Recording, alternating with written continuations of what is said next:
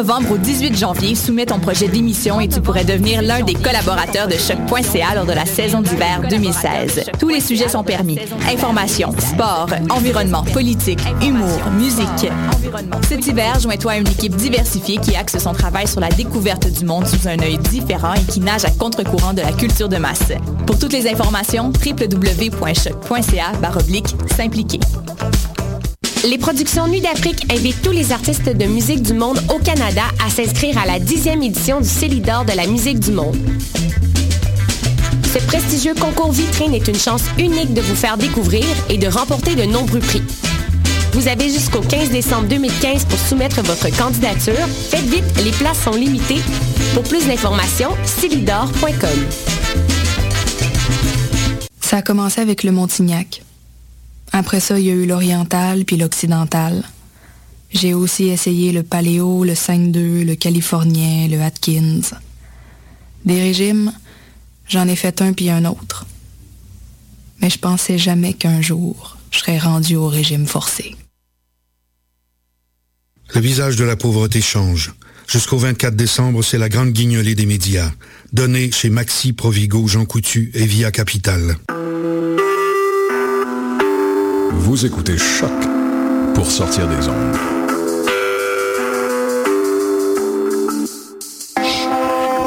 Podcast, musique, découverte.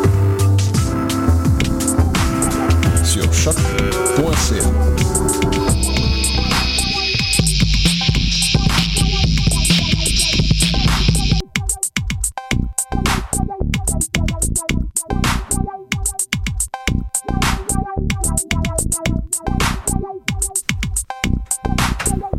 Bonsoir tout le monde. J'essaie de, de, de, de, comprendre quelque chose à la régie. Mon, mon metteur en régie n'est pas là. Euh, J'espère que vous allez bien. Euh, bienvenue à Pop en Stock. C'est l'épisode 77 au sujet de des parcs Disney. Je, en fait, ça me tente de vous accueillir en disant euh, bienvenue dans le monde merveilleux de Disney. Mais on va parler spécifiquement des parcs Disney. Euh, mes, mes, mes, mes, collègues me font des signes. Vous pouvez, je pense qu'il y a des boutons, vous pouvez devant vous. Oh non, est-ce que tu nous entends bien? Moi, je, moi, je t'entends très bien. Ah, merveilleux. Nous, on est dans le maximum et on t'entend très, on t'entend pas très bien, mais on, on t'entend un peu. OK. je sais pas quoi répondre à ça.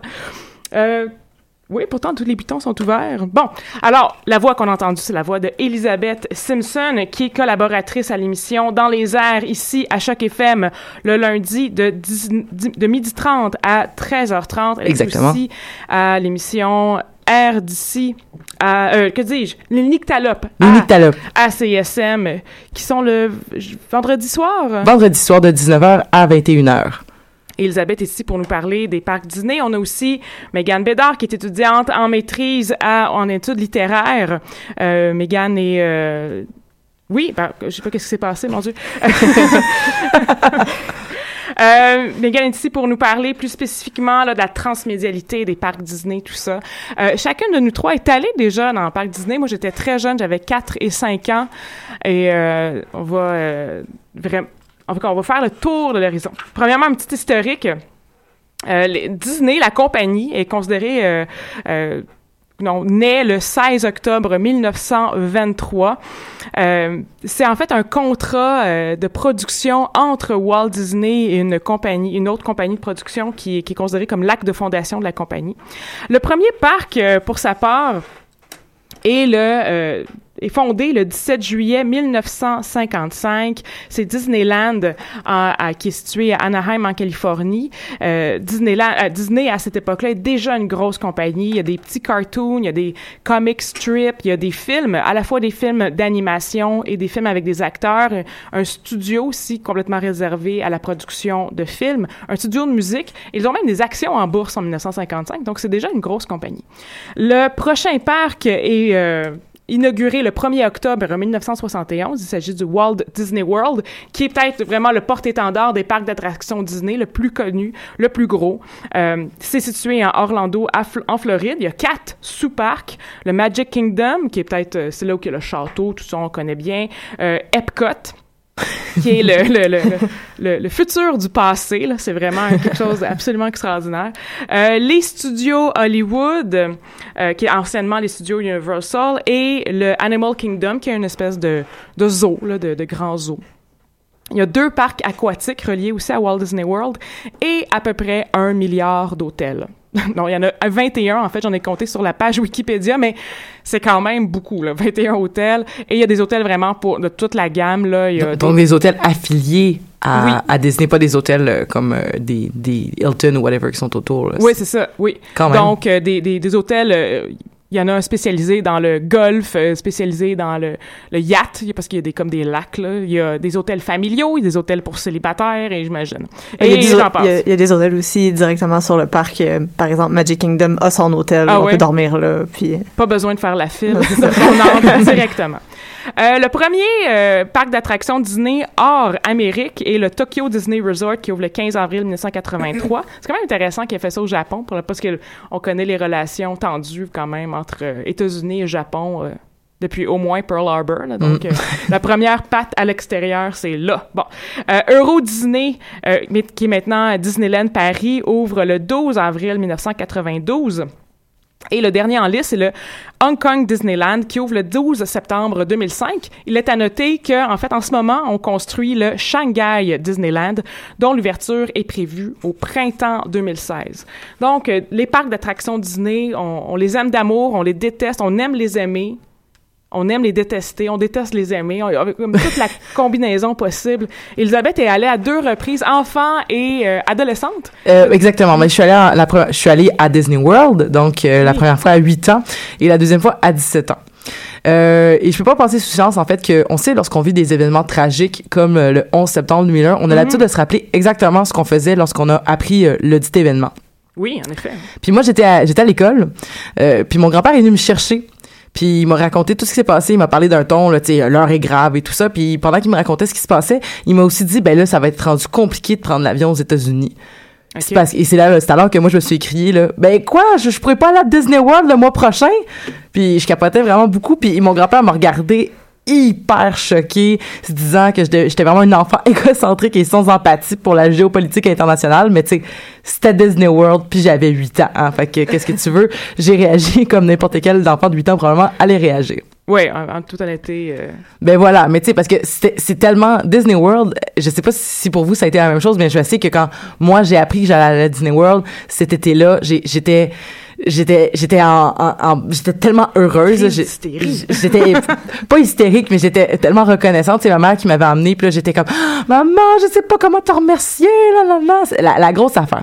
Et il y a quelque chose de justement qui, qui est beau avec Disney euh, pour les enfants, puis ça me fait penser en fait à une amie euh, la fille d'une de mes amies qui, qui malheureusement est née avec une déformation euh, au niveau du cœur. Puis à l'âge de 3-4 ans, euh, elle a été euh, elle a été elle a pu elle a acquis le droit de faire partie du programme Fondation Rêve d'enfant.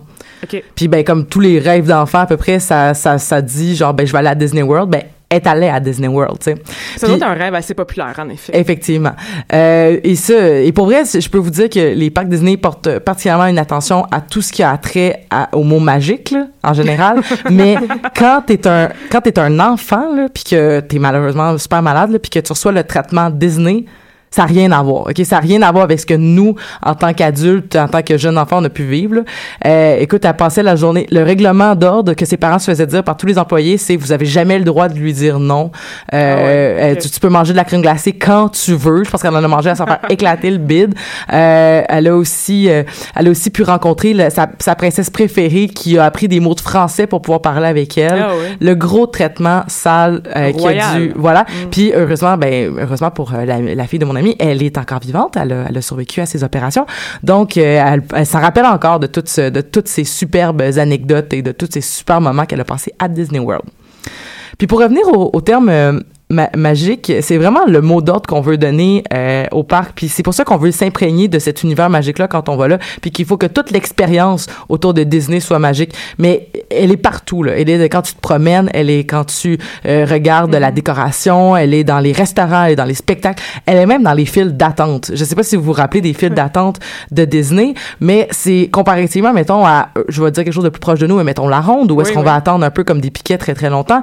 À Disney, euh, on a même accès à des jeux vidéo qu'on peut jouer pendant les files d'attente, des petits spectacles. Ce n'était pas le cas quand j'avais 4 ans et Ah. 5 ans. Quand je suis allée au milieu des années 80, il n'y avait pas ça. On attendait comme des piquettes. Ah ben Ouais. voilà, mais là ils se sont améliorés entre autres euh, par exemple avec euh, le- par exemple avec Harry Potter euh, le, le, le- la file d'attente pour se rendre au manège dans le dans Hogwarts, euh, tu as accès oui, OK, c'est c'est très long à attendre là, c'est un manège qui est hyper populaire mais qui euh, euh, tu te promenais quand même dans un beau décor avec des tableaux qui te parlent avec des sons étranges avec accès à, à du matériel euh, justement à, du- à de la belle décoration qui faisait comme que tu t'imprégnais de l'univers d'Harry Potter avant de te rendre D'accord. donc, oui, euh, oui. c'est beaucoup plus intéressant que d'être euh, dans une espèce de petite clôture puis sortir comme un mouton qui avance vers l'abattoir ou je ne sais quoi. Juste euh, mentionner Oui. une chose, parce que moi, je suis allée cette, cette année, au mois de mai. Mhm. Puis, euh, oui, ils ont essayé de rendre toutes les files d'attente magiques, mais je trouve qu'ils ont un peu échoué avec le nouveau manège euh, de Blanche-Neige et les Sept Nains,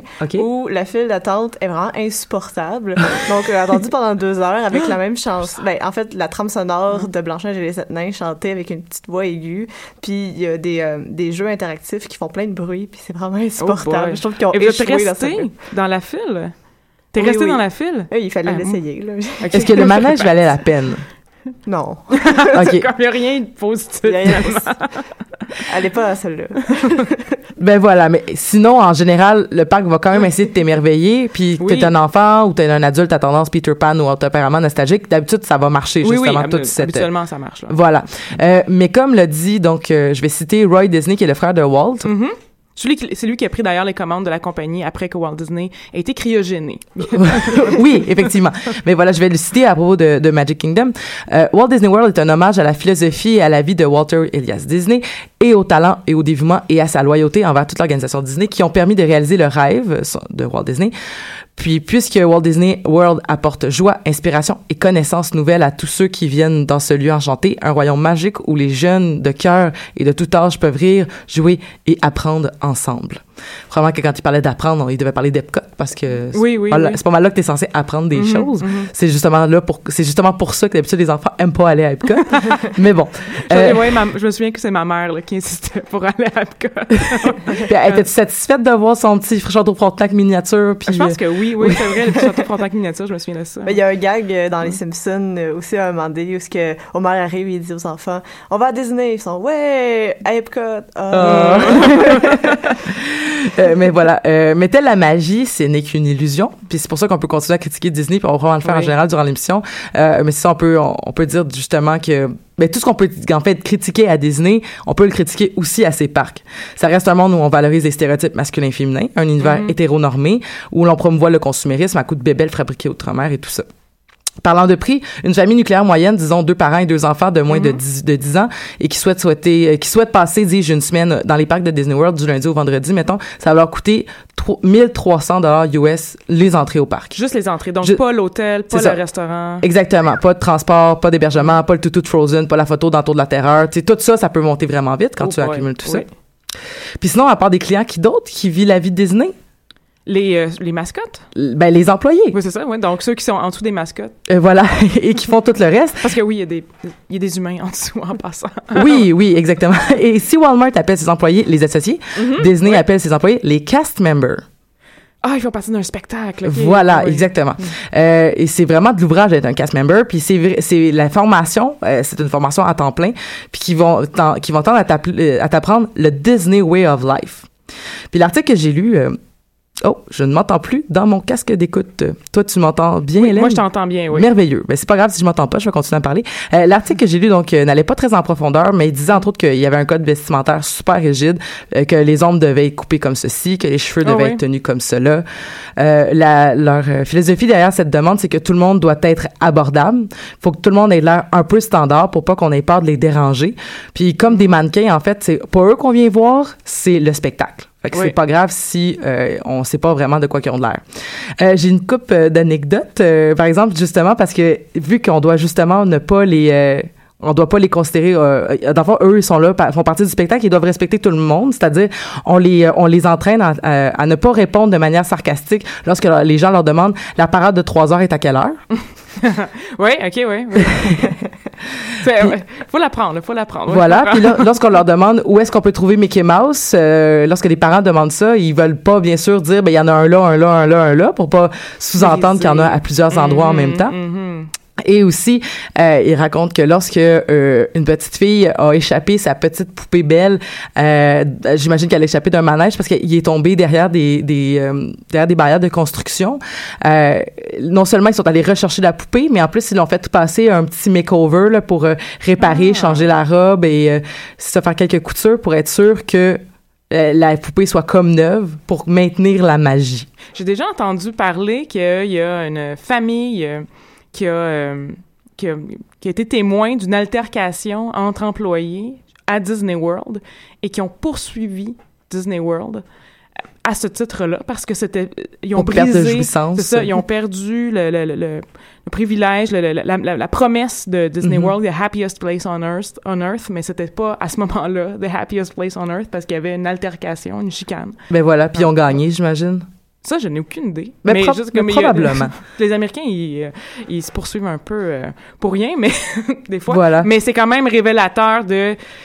Faut que ce soit tout le temps heureux, faut que ce soit tout le temps propre et, euh, Mhm. et commode et facile. Mais c'est ça. Mais pour terminer, euh, j'aimerais juste dire, dans le fond, c'est ça que les, emplo- les employés, euh, dans le fond, les, les ressources humaines vont souvent dire que les employés de Disney doivent être traités comme un client. Fait que c'est pour Mhm. ça qu'ils ont des, qui sont quand même bien traités dans le sens qu'ils ont des accès gratuits au parc euh, pour eux, leur famille. Ils ont des rabais à bouffe euh, sur le cinéma. Ils ont accès à plein d'activités sur le site de Disney, entre autres du golf et des choses comme ça. Euh, donc, c'est vraiment, on essaie vraiment de leur faire vivre, en fait, l'expérience Disney 7 jours sur 7. C'est-à-dire, quand tu travailles pas, au pire, tu peux continuer à profiter de notre mode de vie ou de notre notre espèce de d'encadrement magique là. donc c'est vraiment une presque une vocation d'aller travailler pour Disney. Une vocation qui est pas très lucrative par exemple le 1er euh, août 2014 il a été voté dans le fond que euh, le, le union de Disney a voté que Le euh, le, que le salaire minimum allait passer à 10 dollars mais la, ben, le salaire minimum de, de Disney allait passer à 10 dollars à partir de juillet 2016 Tabarouette. Ouais, et que dans le fond, il faut spécifier que le salaire décent pour vivre en Floride qui a été calculé, donc c'est 10 dollars et 57. Donc c'est même pas encore, c'est en haut du salaire minimum, mais c'est pas en, c'est encore en bas de pour vivre de manière décente dans le dans dans euh, dans la Floride. Donc voilà, donc euh, c'est c'est ça. Mais ils disent que ah oui, mais ils acceptent d'être payés comme ça parce qu'ils veulent vivre le trip Disney. Donc euh, voilà, vivre Ouais, le mais- trip Disney. Des fois c'est de danser à 40 degrés Celsius en dans un sou de lycra. Mais bon, hein, t'es Oui, dans un trip Ou Disney. en dessous d'un- d'une mascotte à, à l'effet de serre qui doit être assez imposant. On va écouter la chanson It's a Small World qui est euh, tirée du manège, je pense, euh, manège It's a Small World, Euh, Voilà. qui est un des manèges les plus importants de Magic Kingdom. Euh, on, on va l'écouter puis on va revenir après dessus.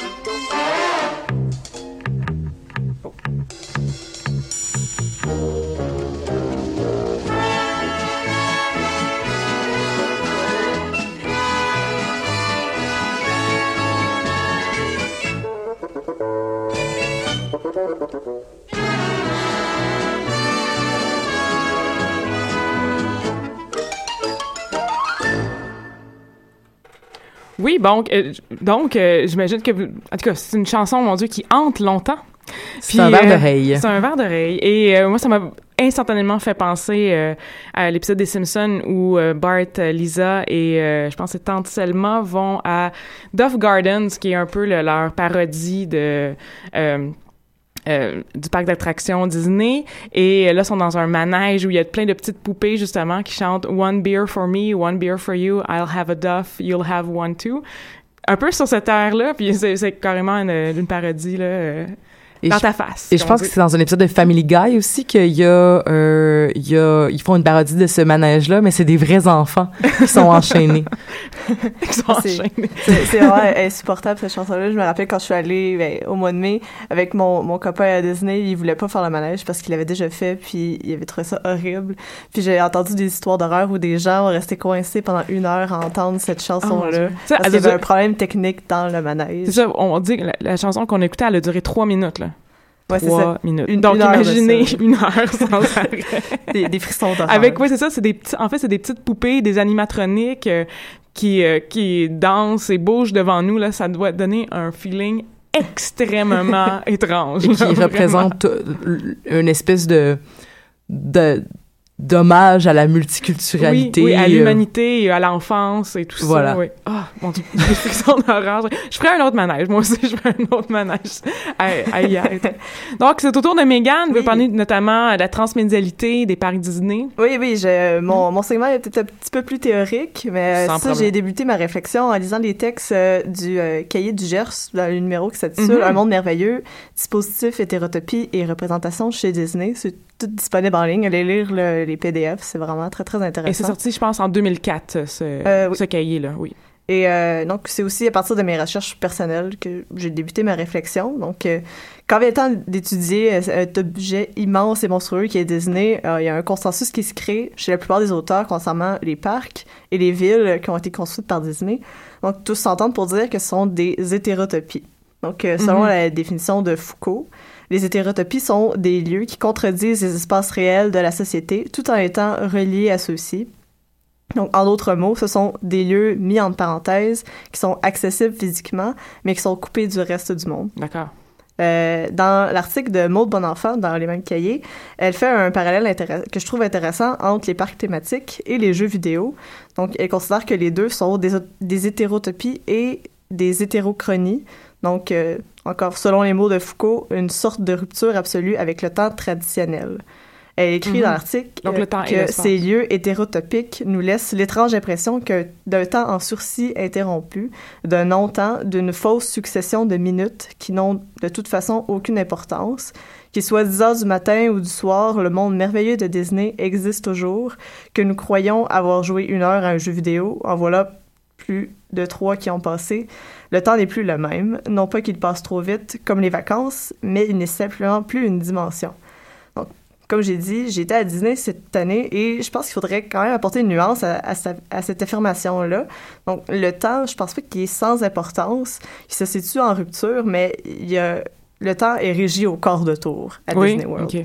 Donc, que ce soit les heures d'ouverture et de fermeture. Oui, d'ailleurs, c'est quoi euh, les heures d'ouverture et de fermeture? Euh, je pense que ça l'ouvre à 8 heures et le parc ferme selon les parcs. Je pense que Magic Oui. Kingdom ferme à 20 21 heures. euh. OK, donc c'est pas Et- trop tôt, mais c'est pas trop tard. pas Et tout dépendamment aussi des activités. Je me rappelle, moi, quand je suis allée à Disney World, c'était dans le temps de, euh, du Nouvel An. Euh, j'étais pas au parc à ce moment-là, mais je sais qu'il y avait des parcs qui étaient ouverts jusqu'à minuit pour faire un... Ah, euh, la célébration du nouvel an. Voilà. Ouais, c'est ça. Donc, les heures d'ouverture, c'est quand même important. Les heures de repas sont quand même en accord avec le temps traditionnel. C'est, ça régit aussi le temps des réservations qu'on fait dans les restaurants. Donc, quand on a une réservation, il faut se pointer à l'heure qu'on a réservée. Euh, l'horaire des événements ponctuels, donc la parade de 3 heures, Mhm. faut y aller à 3 heures parce que c'est là que c'est la parade. Donc, euh, les mascottes apparaissent pas à n'importe quelle heure. Ah oui, ils si ont un on- horaire de si c'est mascotte. écrit dans le dépliant que euh, Gaston, il va être à sa taverne à 5 heures, ben c'est à 5 heures jusqu'à 5 heures et demie, puis après il s'en va. OK.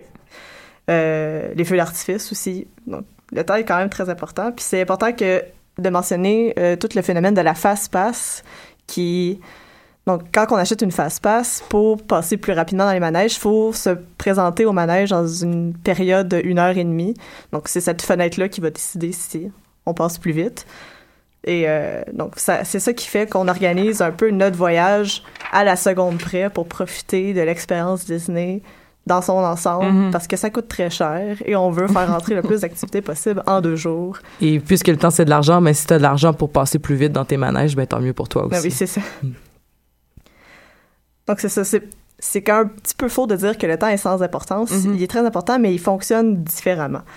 Euh, donc, on pourrait imaginer que Disney, c'est justement un univers spatio-temporel qui fonctionne dans notre réalité, mais qui est complètement différent du nôtre. Euh, pour revenir au parallèle que Maud a fait avec euh, les jeux vidéo, j'aimerais partir de cette comparaison pour réfléchir aux parcs thématiques différemment. Et ce, en faisant un détour par la narratologie. Donc, euh, pour faire un, rapide résumé, donc on a développé la narratologie à partir des textes, justement des textes littéraires, Mhm. donc Jeannette et compagnie, qui ont pensé une dichotomie entre l'histoire et le récit. Donc, le récit, ce serait l'organisation sur euh, d'une histoire. Donc, la façon qu'on l'organise, on, on peut placer des événements genre, avant, après, ou- mais c'est encore très, très linéaire. On a essayé d'élargir cette conception-là au cinéma en répétant la dichotomie. Puis c'est venu au moment où d'étudier la narration dans les jeux vidéo, donc sans Mhm, repasser ouais. tous les détails du débat entre narratologie et ludologie.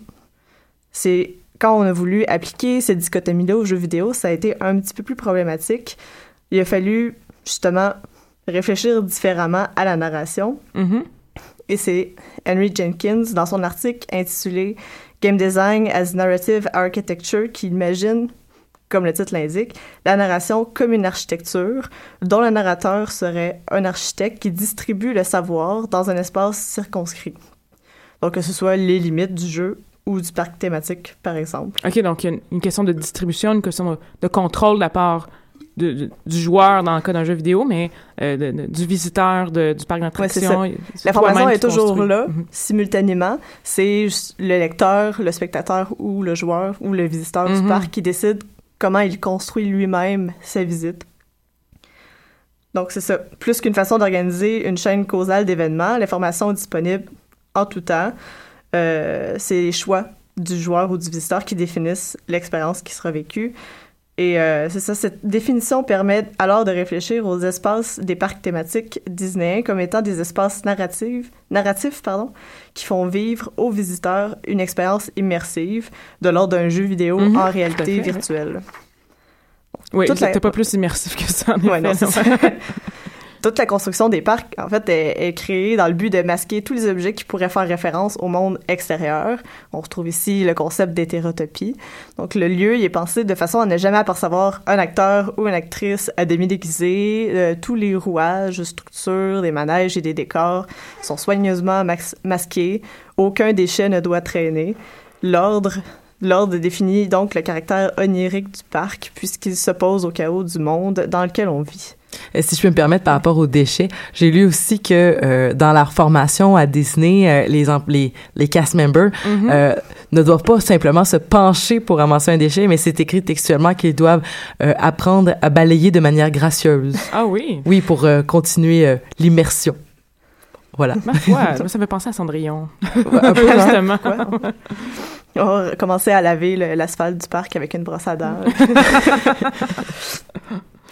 Donc, c'est ça. Euh, Disney, c'est un, univers- un univers artificiel construit à afin de faire vivre une expérience totalement immersive, quasi narrative aux visiteurs. Donc, comme le jeu vidéo un peu plus open world à la Fallout ou Skyrim ou Assassin's Creed, c'est le joueur dans décide dans quel ordre il va vivre les aventures.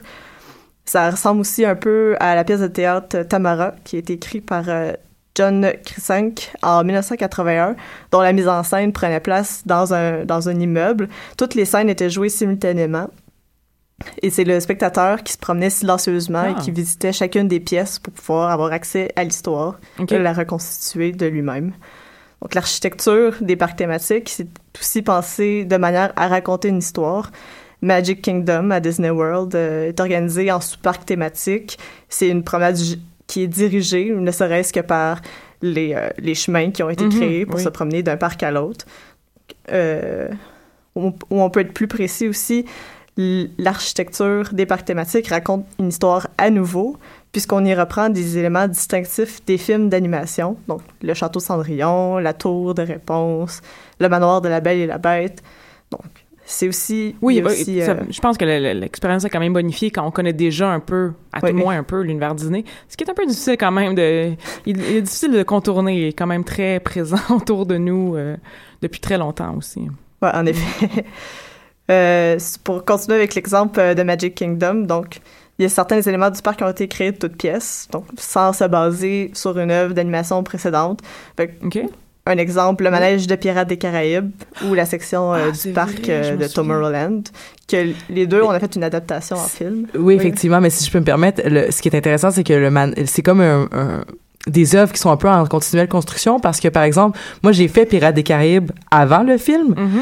euh, et c'était pas du tout le Pirate des Caraïbes d'aujourd'hui. Ah C'est-à-dire oui. que Jack Sparrow était pas dans le manège et des choses comme ça. Ils l'ont ajouté à la suite du film en se disant, bon, ben, il y a tellement eu un gros succès qu'on va... euh, parce que les gens allaient au Pira- à Pirates des Caraïbes et ils voyaient... voir Jack Sparrow. Exactement. Il y avait la scène, euh, il y avait la scène des, des hommes avec le, le, le nonos qui essayait de faire attirer le chien avec les clés. Ça, c'était dans le manège original, mais voilà, c'est, c'est- ça reste une œuvre qui est comme euh, en continuelle mutation en fonction de. C'est ça, il y a un peu une rétroaction entre Mhm. les films qui sortent, le manège initial.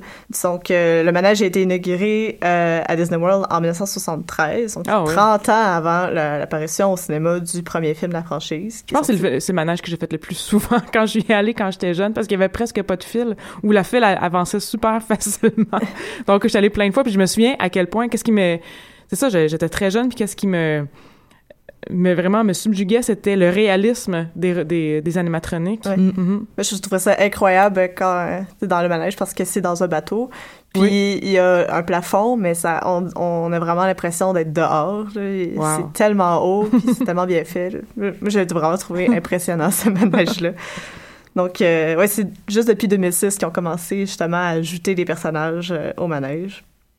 OK. Donc, euh, oui, c'est ça. Donc, sans être une adaptation au sens un peu plus classique, comme on adapte un livre en film, Mhm. euh, le, pas- le passage du manège au film semble un petit peu plus complexe. Donc, euh, ça se rapproche de ce que Henry Jenkins appelle le transmedia storytelling, qu'on traduit par narration transmédiale. C'est un type de narration qui veut que l'univers fictif se prolonge et se complète sur plusieurs plateformes médiatiques. Oui, on en parle souvent à Pop en stock de, ce- de la transmédialité. Mais c'est bien, il faut tout le temps, faut tout le temps le redire. C'est le keyword de l'année, là, Ouais. 2015, l'année transmédiale. Euh, donc, c'est ça- L'univers fictif se prolonge, se, se complète sur plusieurs plateformes. Ça permet, selon lui, aux objets et aux personnages d'être plus complets, d'être plus forts. Donc, chaque œuvre indépendante, le manège ou le film, peut être apprécié euh, Individuellement? oui, c'est ça, ça peut se tenir en, en- elle-même. Mais une visite du manège des Pirates des Caraïbes fait ressortir des souvenirs de notre, notre expérience des visionnements, surtout depuis, par exemple, qu'ils ont ajouté Jack Sparrow. Mhm. Ils le font de façon... euh, c'est délibéré. Ils savent que ça fonctionne bien. C'est ça, mais notre expérience du manège, c'est un peu le, le visionnement du film, mais de façon immersive, parce qu'on est dans un ça, donc, bateau. euh, et ça peut compléter ou ajouter à la compréhension de l'univers narratif, des Oui, personnages et, et, et finalement émotions aussi par rapport à ça. ça, inversement, réécouter les films, par exemple, après avoir visité Oui, le manège, oui, oui. ça peut nous faire ressortir notre expérience du Mhm. manège, comment qu'on se sentait, justement, quand, quand on était dans la petite barque. Ben voilà où, où je, je donnais comme exemple aussi euh, le, le, le manège de Hogwarts justement Mhm. euh, où euh, en plus c'est là c'est que tu peux aller vivre euh, lu- tu l'as lu dans le livre tu l'as vu dans le film et là dans le Mhm. manège tu as la chance de voir c'est quoi avoir un détraqueur qui te passe à deux pouces de la face euh, de voir des tableaux Ah qui te parlent qui te regardent dans les yeux puis oh good morning lady bla bla bla bla bla donc euh, oui c'est c'est ça donne euh, ça donne euh, aux fans en plus quand t'es un fan ça c'est le c'est presque à part ça ça va être euh, ça va être carrément d'aller dans une réalité virtuelle parce qu'il y a pas plus immersif pour l'instant que ça Euh, Foncer dans la colonne là, à, Londres, à- dans la gare de Londres, je me rappelle plus c'est laquelle, Pancras? Comme faut À aller King's dans Cross, ouais. ouais, à King's Cross, aller foncer dans la colonne, ça va être ça la, la- la prochaine étape. C'est ça, mais on peut, on peut aller dans le train aussi euh, maintenant parce que Oui, ok. à Universal Studios, il y a deux parcs. Ils ont construit le, la- le chemin de traverse Oui, qui est malade. hallucinant. C'est tellement le fun. La bière au beurre est vraiment délicieuse aussi. Oh! J'en prendrais pas deux, par exemple. non, ça tombe un peu sur le cœur. Oui, c'est c'est vraiment... euh, ça, le manège aussi, c'est un petit peu plus intermédiaire parce qu'on on a du cinéma. Par exemple, le manège de Harry Potter, on, a, on est devant un écran. Euh, non, c'est pas celui-là. Ça, c'est dans la banque de Gringotts. OK, que je n'ai pas fait. Non, c'est ça. C'est un nouveau manège. Donc, on est dans, juste dans un manège, vraiment. On a les pieds dans le vide. Mais on, tout le manège se passe devant un écran où on change d'écran. Puis, euh, c'est multisensoriel. Quand il y a un dragon qui nous crache du feu, ben, on a vraiment une très forte chaleur qui Oh. vole dans le visage ou un peu avec les détraqueurs qui fait froid. Puis, donc, c'est ça. Donc, ça, fait, ça se fait rencontrer le cinéma, la musique, la sculpture, la création de décors. Ça dépasse complètement notre imaginaire. Donc, c'est une expérience narrative multisensorielle. Euh, parfois même l'odorat et, euh, Ah oui, oui. rentre en compte. Mhm. Par exemple, on avait fait le manège de Stitch à Tomorrowland. Oui. C'est vraiment, euh, vraiment dégueulasse l'odeur qu'ils mettent dans ce qui, qui, qui, à l'époque, était le manège de Alien. Ah qui a été transformé Ah en ouais? Stitch parce que c'est beaucoup plus familial. Mais Ah. euh, à l'époque, c'était Alien et c'était excessivement euh, c'était très épeurant de Oui. voir euh, justement de se dire que on le sait pas parce que là c'est Stitch qu'on sait pas il est rendu où dans le manège mais Stitch euh, il est un peu mignon il est, il est drôle mais quand c'est Alien puis Ouais, que tu ressens ils font une ils font une espèce de petite vague de, de souffle dans Oui, ton cou Ils et ont- quand c'est le dans, dans Alien les qui est chaises, là Il y, a des, il y a des petites affaires avec du Ils n'ont pas été poursuivis pour ça. Moi, je poursuivrais. Alien là, qui s'ouvre dans mon cou, là. Ma foi du bon Dieu. Euh, j'ai crié euh, à m'époumoner Euh, en tout cas bref Ah ouais, je savais pas ça. Euh, donc, c'est ça. Ça, ça m'amène à aborder un autre sujet. Mhm. ça, ça, ça, ça revient un petit peu avec euh, les objets de consommation dont tu parlais au début de Mhm. l'émission. Donc, euh, nombreuses analyses qui font le plus souvent un portrait vraiment dystopique des parcs thématiques de Disney. Donc, oui, c'est un univers, uni- un univers faux, pardon, qui n'a d'autre objectif que celui de nous forcer à acheter des produits dérivés, de nous forcer dans la gorge un bonheur qui s'oppose à la réalité quotidienne. Euh, le consommateur de produits dérivés dans les textes universitaires, le plus souvent, c'est souvent un élément aliéné qui n'a pas vraiment conscience de son statut. Il consomme sans réfléchir, euh, sans nécessairement être totalement en désaccord avec ces affirmations. J'aimerais réfléchir différemment à cette question. Parce qu'en tant qu'universitaire, on a souvent une confiance inébranlable en nos capacités et on passe souvent des jugements rapides sans vraiment vivre l'expérience subjective de l'objet dont on parle au nom d'une objectivité ou d'une distance critique. Donc, pour avoir les- vécu l'expérience Disney quand même Mhm, assez oui. récemment, euh, je pense qu'un point de vue subjectif de, de l'expérience des parcs, ça peut euh, nous permettre de réfléchir à la question du consommateur autrement. Mhm. Donc, euh, dans les, les cahiers que je, je nommais au, au début de mon, ma présentation, Le il y a Charles oui. Perraton, Je- euh, Perraton. Perraton, oui, Mhm. merci. Euh, dans son texte qui s'intitule Cinéma à la ville, Disney, maître des lieux. Donc, il écrit que le public s'entoure de souvenirs des personnages qu'il a aimés dans l'espoir ou l'illusion de retrouver une part de leurs attributs. Dans la mesure où ces objets collent ou ont collé au héros, il croit pouvoir en tirer la part d'énergie, de vertu et de bonheur que ces derniers incarnent. Personnellement, je pense que c'est un peu tiré par les cheveux. Je pense plutôt que les produits dérivés qu'on achète lors de nos visites au parc thématique sont plus des traces de l'expérience qu'on a vécue, donc de l'expérience narrative, que je, on pourrait dire. Euh, donc, le nom qu'on leur donne, des souvenirs, c'est est quand même révélateur. Donc, c'est pas l'objet en tant que tel qu'on va acheter, mais c'est l'achat est une trace, une preuve qui nous permet de nous remémorer notre expérience dans le parc. Donc, euh, c'est la trace de notre présence en ce lieu. Donc, l'objet devient le lien entre le lieu hété- hétérotopique de rêve, de bonheur, et notre réalité quotidienne un peu plus chaotique. Mhm. Donc, euh, dans le bonheur paradoxal, Gilles Lipovetsky réfléchit aux endroits mercantiles et à la valeur sociale de l'achat qui change depuis les années 90.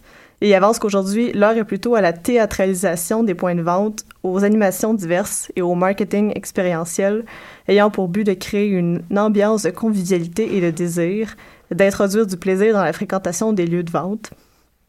Tandis que, pardon, les experts anglo-saxons parlent d'un fun shopping, les centres commerciaux et les magasins. Nouvelle tendance se propose de réenchanter les gestes et les lieux d'achat, de transformer les zones de temps contraints en zones de plaisir. Mhm. Donc, le produit, c'est plus nécessairement une distinction sociale ou un besoin. Il doit être présenté dans un endroit propice à créer l'envie chez le consommateur, à le mettre dans de bonnes dispositions de réception. Le parc thématique de Disney s'inscrit directement dans cette conception des nouveaux lieux d'achat. Il est vrai qu'il faut faire attention et regarder parfois avec un œil critique les stratégies de commercialisation, mais j'ai décidé de pas en parler, justement parce que les textes abordent très bien cette question-là. Vous pouvez aller les lire. Donc, euh, c'est plus nécessairement de créer des faux besoins ou de d'avoir une distinction sociale. On consomme du Disney parce que Disney nous vend du bonheur, Mhm. du bien-être et une expérience De la immersive magie. dans laquelle nous, en tant qu'individus individus banals, nous avons mis littéralement les pieds dans un lieu magique, loin de Mhm. notre quotidien. Oui, et tu as choisi euh, la- une chanson de- du film euh, Hercule, Zero to Hero, je crois, en fait, que dans le film même, il y a des produits dérivés. Ben oui, c'est ça. On va l'écouter.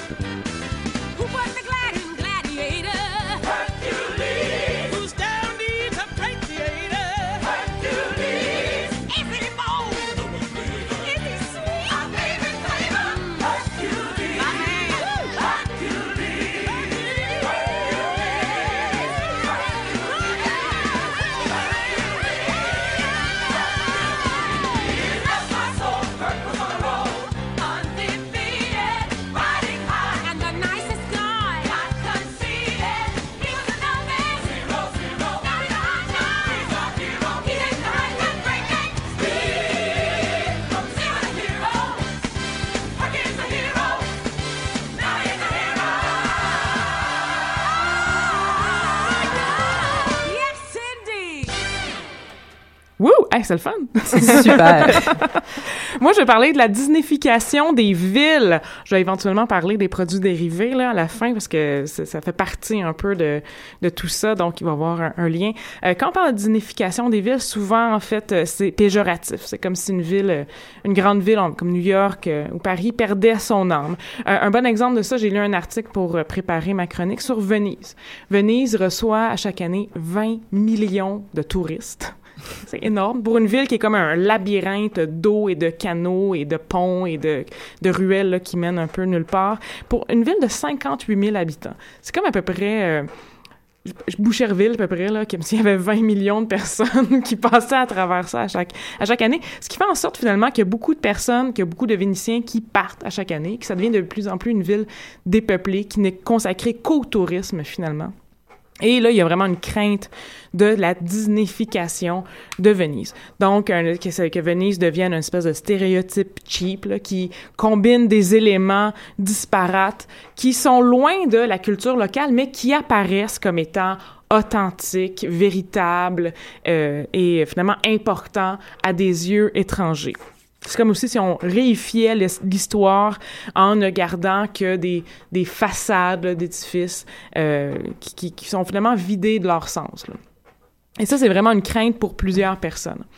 Cela mentionné, pour d'autres personnes, en fait, c'est quelque chose de, comment dire, c'est ils appellent pas ça Disneyfication, ils appellent ça plutôt euh, une expérience tourisme. où qu'est-ce qui est important, c'est de streamliner l'expérience touristique pour en faire une expérience, pour faire finalement une, ça, une expérience rendue facile, lisse, propre, euh, cohérente, où on a vraiment du plaisir à aller dans une grande ville qui peut être à d'autres égards particulièrement déroutante. mais qui est quand même pas en recherchant euh, justement de vivre de vivre l'expérience euh, tu sais comme les gens qui vont aller faire des Airbnb puis qui veulent euh, ils veulent euh, vivre pendant deux semaines euh, ok c'est quoi vivre local et tout ça? C'est vraiment pas ça qu'on cherche dans, dans la dignification d'une ville là. Non, mais des fois, on peut être un touriste qui, qui, qui veut éviter ça, mais étant donné que la ville a été conçue Hmm. pour ce type d'expérience touristique-là, on n'y échappe pas vraiment. d'accord C'est, comme un peu ça le, le, le, le danger. Qu'est-ce qui caractérise la dignification des villes? Souvent, c'est des, notamment des endroits à thème. Las Vegas est un très bon exemple pour ça. Il y a plusieurs hôtels sur la strip, off-strip aussi, et tous ces hôtels-là ont des thèmes. Euh, le MGM qui a un thème Lyon, l'hôtel New York, New York qui a un thème New York, l'hôtel Paris qui a un th- thème Paris. Euh, euh, aussi, il y avait, durant les années 90, là, plein de chaînes mondiales avec des, euh, des thèmes euh, de divertissement. Le Hard Rock Café qui existe toujours, c'est vraiment pas bon, la bouffe au Hard Rock Café, c'est dégueulasse. et ça coûte tellement C'est cher très, très cher, là. Ça vaut vraiment pas la peine. N'y allez, n'y allez pas. Sauf si vous êtes un touriste qui cherche ou que vous collectionnez des t-shirts de Hard Rock Café Oui, euh, oui, comme fait beaucoup de gens J'ai, j'ai, j'ai, j'ai eu ma passe de t-shirt Hard Rock Café, je l'avoue. Euh, moi, je me rappelle quand je, la première fois que j'étais allée à New York, il y avait le All Sports Café. Donc, c'était un endroit où il y avait des, euh, plein de, d'objets de, de, de sportifs, d'athlètes connus, dont les souliers de Shaquille O'Neal. Et je suis encore traumatisée de la taille de ces souliers-là. Euh, le il y avait Planet Hollywood. oui c'est ça exactement ouais. ce que j'allais nommer Planet Hollywood qui était à Montréal même pendant un moment, qui aujourd'hui on, on le retrouve plus, mais durant les années 90 c'était très fort. Donc ça c'est un endroit à thème, c'est euh, ça fait partie euh, ce qu'on considère la dignification des de l'endroit public des villes. La consommation hybride aussi fait partie de ces caractéristiques-là. Donc ça, c'est, en fait, tu vas dans un endroit et il y a plusieurs services. Tu peux vraiment passer beaucoup de temps là. Euh, Magic Kingdom et autres, j'imagine qu'on peut vraiment tout faire à cet endroit-là. On peut même dormir. Euh, les hôtels à Las Vegas, je reviens, euh, on peut bien entendu dormir. On peut visiter. Il y a des, fois des, galeries. On peut manger. On peut se divertir, aller voir des spectacles. On peut magasiner. On peut bien entendu gambler, mais ça devient juste une expérience parmi tant d'autres qui sont offertes dans ce genre d'endroit-là. La présence, bien, bien entendu, de marchandises et de produits dérivés, c'est très important. Euh, je dois avouer que j'ai une, une énorme euh, attraction, répulsion envers euh, les, les produits dérivés. Je recherche toujours le meilleur gift shop là, de, de- de la ville. Et je suis, euh, quand, dès qu'il y a un musée ou quoi que ce soit, là, je recherche toujours le gift shop pour aller voir toute Ah la oui. panoplie de souvenirs qui sont j'achète rarement mais j'adore déambuler dans ces oui, magasins c'est, on en apprend beaucoup, je trouve, euh, on- sur le, comment la ville veut être perçue Mhm. en question. J'ai euh, mon sac à main, c'est un, c'est une gugus touristique que j'ai acheté à Londres. Donc, euh, mais c'est vrai, j'en achète pas tant que ça non plus. Mais c'est important qu'il y ait- pour moi, c'est important aussi que ça soit écrit dessus d'où c'est que ça vient. Sinon, comment on s'en rappelle? Comment on s'en, comment on s'en souvient que c'est, si on n'a pas Ah. comme, tu sais, le, le petit moi, crocodile moins- qui fait squick squick, Ah, ok. il n'est pas écrit Las Vegas dessus. Comment on peut s'en souvenir? Vu de même. Moi, j'aime moins les, que ce soit écrit en gros. Tu sais, comme je, je suis allée à Londres aussi, j'ai des choses de Londres, mais j'aime pas que ça soit écrit London dessus. Mais j'apprécie beaucoup qu'il y ait le Union Jack ou, euh, ouais. c'est, ou le Underground ou je sais pas trop Ah quoi. oui, le plus, euh, plus c'est ça, les symboles. euh, mais bon, c'est, Mm. c'est une question de goût. Oui, ça- moi, ça, ça provient de ma grand-mère qui m'avait déjà dit que euh, une de ses amies achetait toujours des souvenirs avec écrit Florida dessus. Comment savoir autrement? Puis ça m'a vraiment marqué. Et aussi, le dernier, puis Megan t'en parlait, le- du travail émotif. Donc, les personnes qu'on rencontre, en fait, les travailleurs des endroits, ne sont pas seulement des personnes qui donnent des services, mais aussi qui offrent un divertissement. Donc, les personnes qui, sont employées par Disney, tu l'as clairement dit, Elisabeth, sont des, doivent être des, cast members, donc doivent nous, en- nous, nous entertainer. Mais quand on va au Starbucks maintenant, il faut aussi qu'on ait une, belle expérience agréable, qu'on qu'on sente la passion là, chez l'employé de Starbucks. Et ça, je répète, c'est vraiment dans un but de faire une expérience touristique streamlinée, qui, qui est propre, qui est lisse, qui est, qui qui est sécuritaire, très important que soit sécuritaire, et qui soit très agréable dans le but, finalement, de persuader les touristes de venir, de rester, de revenir, de dépenser, et que ces touristes-là reviennent chez eux et disent à quel point New York, Paris, Montréal, euh, Mumbai, c'était extraordinaire, donc retournez-y. Et aussi toute une question de privatisation d'espace public. Et là, je vais euh, euh, parler de l'exemple de Times Square. Euh, de, de- de période de la dépression à jusqu'à la fin des années 80, Times Square à New York, c'est un endroit qui était avouons-le, là, passablement moche. Là. Il y avait beaucoup de, de criminalité qui se passait là. Euh, les théâtres qui avaient connu vraiment un âge d'or euh, extraordinaire euh, durant les années, euh, durant la première, les premières la première partie finalement du 20e siècle, étaient en train de devenir soit des théâtres, euh, des cinémas porno, ou en train de se délabrer devant nos yeux. Il y avait beaucoup de prostitution, de commerce de drogue. Euh, C'était vraiment un coin problématique et les, les autorités euh, gouvernementale avait beaucoup de misère à, à régler ça, avait même un peu pas vraiment le goût de s'attaquer à ça parce que c'était vraiment très euh, problématique. Et euh, au courant des années 80, il y a une première volonté, euh, un premier projet de transformer Times Square en un centre financier. New York était en train de, avec Wall Street, tout ça, était en train, euh, puis toutes les années 80, tout ça, toute la, la cocaïne là, qui se était donc il y avait vraiment une volonté de rendre ça comme un gros centre financier, un peu à la manière justement comme dans le sud de Manhattan. Euh, ça a été le, gouvernement euh, sont euh, s'est associé à certains intérêts privés afin de, faire un de créer un nouveau Times Square et euh, mais ça n'a pas fonctionné parce qu'il y a eu une autre crise financière en 1987 et là Disney, justement, est arrivé à la rescousse. Ils ont reconstruit Times Square avec un thème 42e rue, donc le thème des théâtres, des, premiers théâtres, justement, autour de Times Square. Donc, tout remodeler Times Square autour de l'esthétique historique de la 42e rue, mais de manière encore une fois, propre, sécuritaire et familiale. Et ça a été la première intervention urbaine de Disney, vraiment pour reconstruire une place et la, la rendre attrayante de nouveau. Ils, ont, ils se sont pris de trois manières en particulier. Ils ont construit un Disney Store, qui est très connu. Que Qui est- je- qui est magnifique. Qui est magnifique. Et que je- dès qu'il y a un Disney Store, moi, je vais rentrer. Même si je suis pas une grande fan de Disney, je suis comme, on y va, c'est sûr qu'on y va. Euh, ils ont aussi rénové un théâtre du début du 20e siècle dans le but de montrer des comédies musicales tirées des films de Disney. Et là, on en a vu vraiment plein au courant des années 90 et 2000. Lion King, La Belle et la Bête, La Petite Sirène. Ah, il y en a d'autres. Euh, Je sais pas, mais ils sont en train de faire Frozen. Ils peuvent pas, pas faire Frozen. Ma foi du bon Dieu. Mais moi j'ai Ouais. vu, euh, moi j'ai vu euh, La Belle et la Bête euh, pas Oui. à pas à New York, je l'ai vu à Montréal. D'accord. C'est c'est magnifique, c'est tellement beau, puis c'est c'est c'est plus c'est plus long que la- le film aussi. C'était c'est au moins euh, 45 minutes de plus. Là, ils ont rajouté beaucoup de choses. C'est plus adulte aussi. Là, ils ont mis des sous-entendus. Euh, érotiques. érotiques un peu, voilà, de plusieurs sortes et de plusieurs types. Mais voilà, c'est vraiment de la grande qualité de théâtre euh, qui- qu'ils font. Ils pas ont les moyens. Ils ont les moyens. Voilà, j'ai pas vu de Lion King malheureusement, mais tout le monde me dit que c'est merveilleux. euh. Ça, Lion King, l'esthétique euh, africaine qu'ils ont pris, ont l'air vraiment moins bébé que dans le film. Là. Ça a l'air très, très beau, vraiment. euh. Et aussi, ils ont, re- ils ont retapé un hôtel au complet. Donc, donc, avec les moyens Disney qu'on connaît, un hôtel pour rendre ça familial, comme venez habiter sur Times Square, chose qui était vraiment impensable durant les années 70-80. là. Donc là, mais avec cette intervention-là, Times Square est devenu une place pour touristes, pour banlieusards aussi, pour familles à la recherche de l'expérience New York.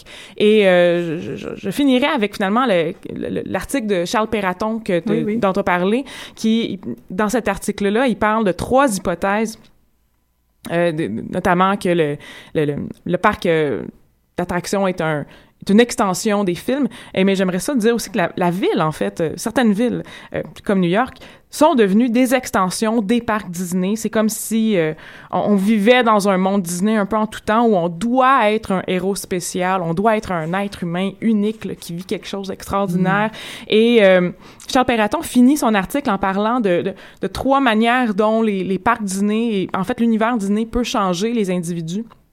Il dit tout d'abord que euh, on devient des consommateurs non avertis, donc euh, la, qu'on est incapable de distancier nos de distancer nos besoins, en fait plus d'achats impulsifs. Oh, oui. Et dans une ville Disney, c'est vraiment le cas justement avec les produits dérivés là qu'on on, fait- on achète n'importe quoi des fois, disons-le. Ça, ça devient problématique quand justement le, le parc est plein de magie, mais là on habite dedans. Il y a des gens Oui. qui vivent leur vie là-bas. Là, on, on, on fait plus la, la différence. Il n'y a plus, de ça. entre la fiction et la réalité. Deuxième euh, point, qu'on on devient aussi des citoyens qui sont intolérants. Donc, dans le monde Disney, c'est un monde très homogène. Les films Disney aussi sont quand même assez homogènes. Et dans les, les villes Disney, euh, il n'y a pas un poil qui le dépasse. Là. Quand il y a quelque chose qui fonctionne pas, aujourd'hui, il y avait une manifestation, notamment à Montréal, mais il faut que ce soit euh, réprimé, il faut que ce soit euh, caché à quelque part. Si les mascottes se battent, il faut les poursuivre. C'est tellement drôle en plus. je trouve comme image des mascottes qui se battent. Et euh, enfin, euh, le, le- dernier point de Charles Perraton, c'est que ça forme, le- les parcs Disney forment des citoyens qui sont irresponsables. Et on pourrait dire aussi que les, les villes Disney forment des citoyens qui sont irresponsables parce qu'il y a tellement de contrôle autour de nous qu'on n'a plus besoin de se responsabiliser nous-mêmes. C'est quelque chose que d'autres instances font, d'autres instances qu'on peut penser privées et donc evil. Mais là, non, je je, je vais pas dans ce, je vais pas, pas aller dans, dans ce dans ce débat-là, mais des des oui des, des peut-être des, des, des des corporations dont le but est de faire de l'argent. Donc, on va, pour faire de l'argent, faut avoir des barrières de contrôle un peu, des fois, euh, sordides et euh, étranges. Euh, donc, voilà, ça conclut notre émission sur les parcs Disney. Je trouve qu'on a fait vraiment un, un beau tour, comme... Un beau tour de piste, ouais. Oui, un beau tour de manège, en fait. Et, euh, et on va terminer avec la chanson Disney des dernières années, qui, moi, est un, euh, est un coup de cœur. Je n'ai pas d'enfants autour de moi, euh, mais je, je, vraiment, j'aime vraiment beaucoup cette chanson-là, par son interprétation, par sa composition qui est impeccable. Let It Go de Frozen, interprété par Idina Menzel.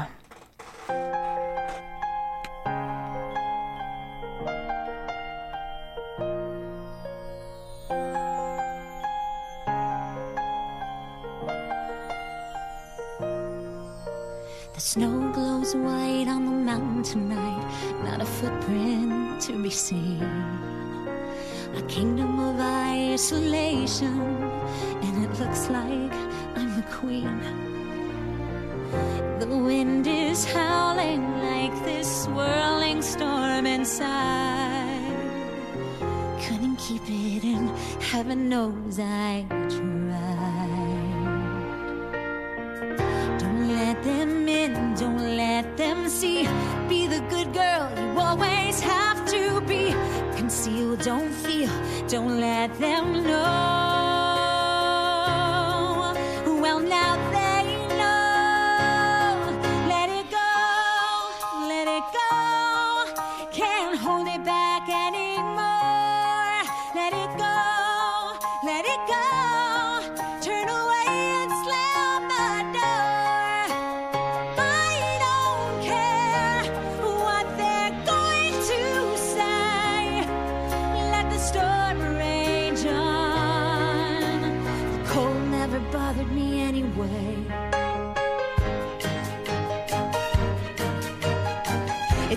how some distance makes everything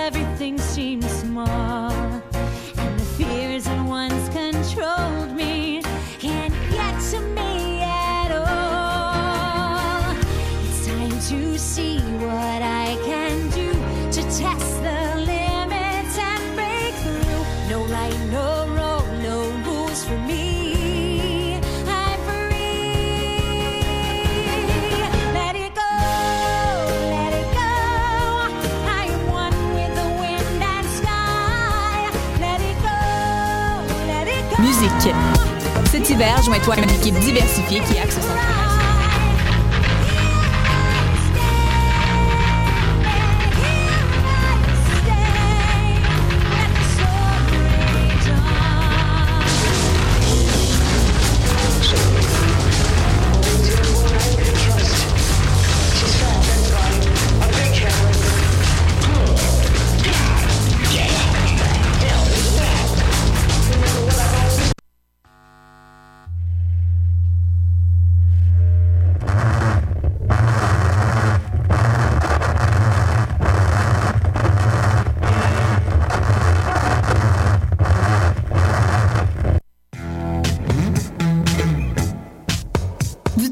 au 18 janvier, soumets ton projet d'émission et tu pourrais devenir l'un